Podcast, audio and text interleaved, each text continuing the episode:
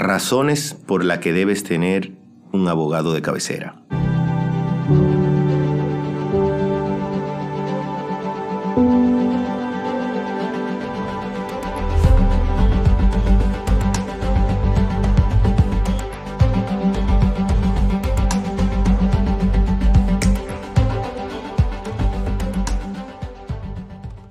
Mi nombre es Daniel Eduardo Jiménez Sánchez, soy abogado en ejercicio por más de 20 años.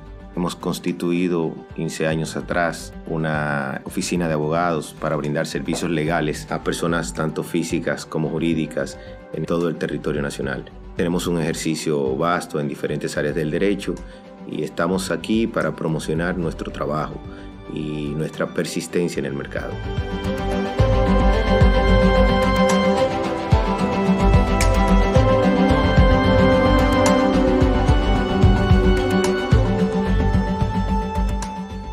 Cuando tú tienes un abogado de confianza que trabaja todos los aspectos legales, puede ser de tu compañía, puede ser personal, puede ser familiar, tú tienes la garantía, primero, de que ese abogado tiene una conexión laboral y sentimental con ustedes, con el cliente.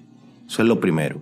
Y eso es importantísimo, porque cuando el abogado por experiencia está involucrado en el proceso, está involucrado con su cliente, siente aprecio, siente cariño, siente el compromiso, no solamente legal, sino el compromiso moral de acompañarlo y de protegerlo, entonces su trabajo es más eficiente, es más honesto y sobre todo los resultados son mayores. Entonces yo les recomiendo Sabemos que si usted tiene una compañía y tiene la facilidad de montar un staff legal en esa compañía, bueno, está bien, móntelo y ya ellos son empleados suyos.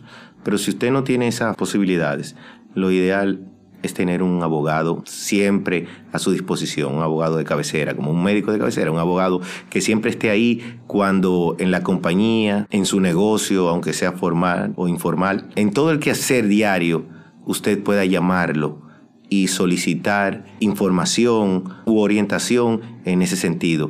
¿Qué me pasa? Tengo esta situación, ¿cómo puedo accionar? ¿Qué puedo hacer? ¿Qué debo hacer para que la ley me proteja y no caer en un ilícito que al final va a traer problemas no solamente a mi compañía, sino a mí de manera personal?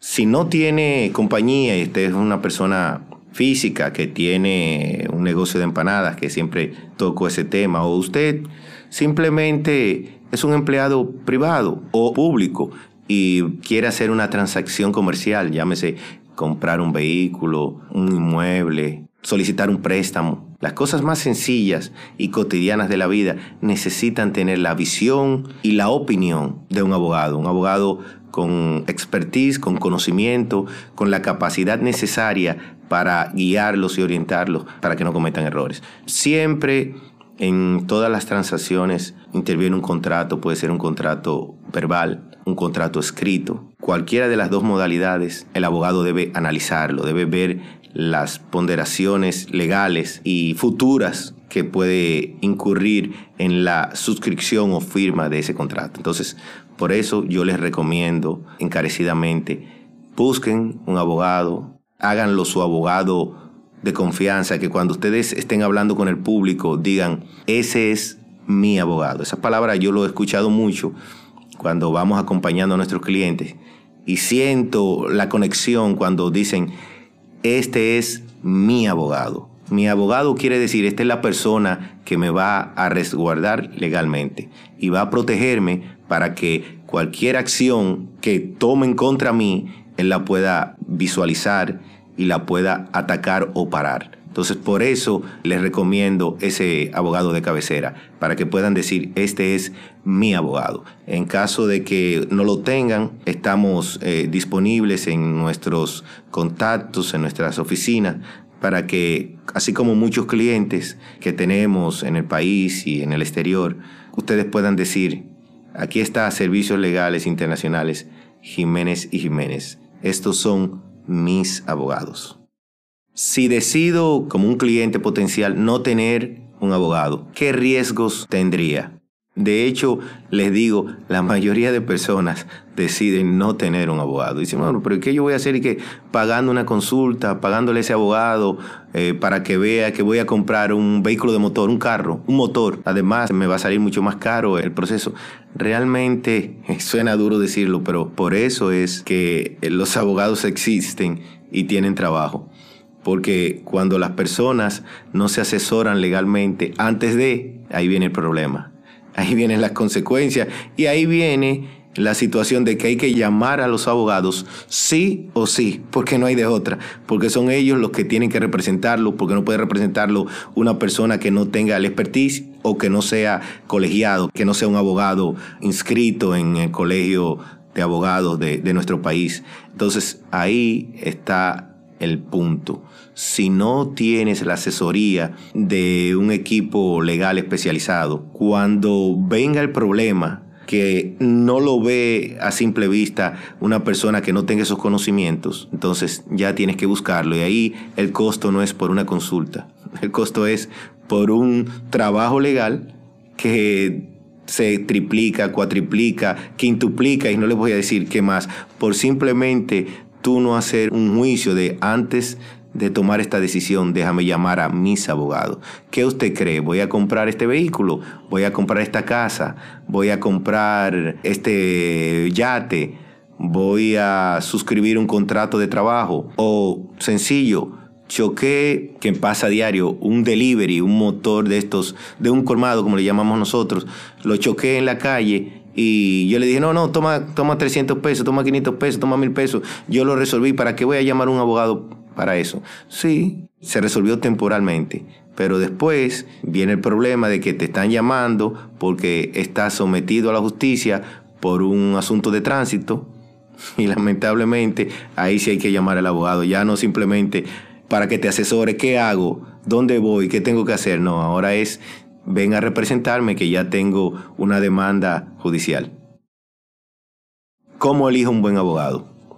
Bueno, lo primero es tener referencias, personas que nos indiquen trabajos anteriores que hayan hecho con ese equipo legal o con ese abogado en particular, que den su opinión, porque el oficio del derecho, no solamente en República Dominicana, sino en todo el mundo, siempre tiene escépticos. La gente entiende que los abogados son le llaman ladrones, suena duro, pero le llaman, esos son unos ladrones. No, no, no, no. Tú lo que pasa es que tienes que buscar la persona indicada, asesorarte, ver su perfil, saber qué tiempo tiene en el mercado dando servicios, saber qué tan estable es su despacho legal, su bufete de abogados. O sea, no quiere decir que si tú eres recién graduado y pones tu oficina de abogados, tú vas a ser un abogado inepto, ineficiente o que no cumpla con los clientes. No, no, no, porque realmente acabas de salir.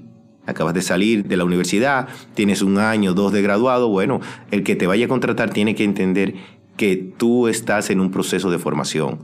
Y de hecho también los costos por ese proceso de formación son menores. Ahora, la garantía está en el tiempo que tenga esa oficina de abogados dando servicio, la experiencia que tengan esos abogados ofreciendo un servicio eficiente y sobre todo que la clientela dé buenas referencias. Ahora tenemos la facilidad de que si no conocemos una oficina de abogados. En particular podemos acceder a las redes sociales, podemos ver, con simplemente poner su nombre, aparecerá ahí información sobre él, huella o sobre la oficina de abogados.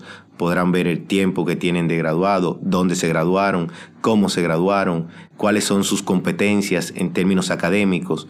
Y entonces eh, verán también en, en redes sociales opiniones de personas sobre lo agradecido o molestos que están también, porque también lo encuentran con un abogado u otro. Entonces, recomendamos que si no hay una persona física que les diga, miren, este es un abogado o una abogada con las condiciones necesarias para su caso, busquen las redes sociales, documentense, busquen su página web, su oficina de abogado, dónde la tiene, cuánto tiempo tiene en ese lugar, porque también existen muchos profesionales del derecho que no tienen ni siquiera oficina. Entonces usted van a una oficina prestada un día, te reciben ahí, pero eso ni siquiera es su oficina. Eso lo he visto mucho, entonces tú tienes que saber físicamente con quién cuento.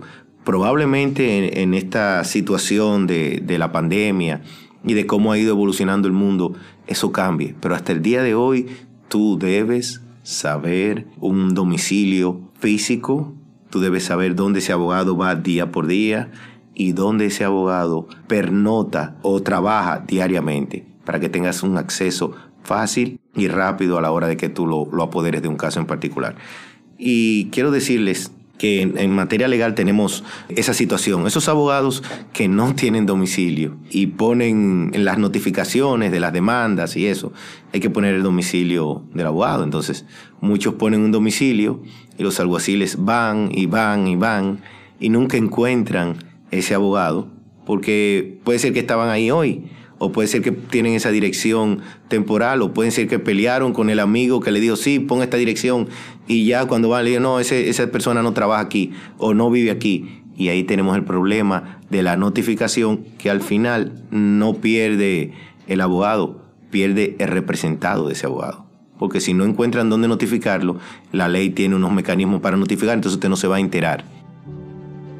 Si necesitas asesoría, si necesitas tener abogados eh, de cabecera, si necesitas tener abogados a tus servicios las 24 horas, no importa el día, no importa la hora, no importa el lugar, nosotros estamos disponibles en nuestros locales en la avenida Gustavo Mejía Ricard número 173, segundo nivel, en Sánchez Julieta. También tenemos nuestra página web www.servicioslegales.com jj.com. Pueden acceder ahí, ahí van a ver nuestra ubicación, van a ver las oficinas, su, entorno y cómo llegar. Está ubicado por Google Maps y tiene nuestros teléfonos y nuestros correos. Estamos disponibles las 24 horas. Tenemos un horario laboral, pero cualquier emergencia que tenga uno de nuestros clientes, estaremos ahí para asistirlo.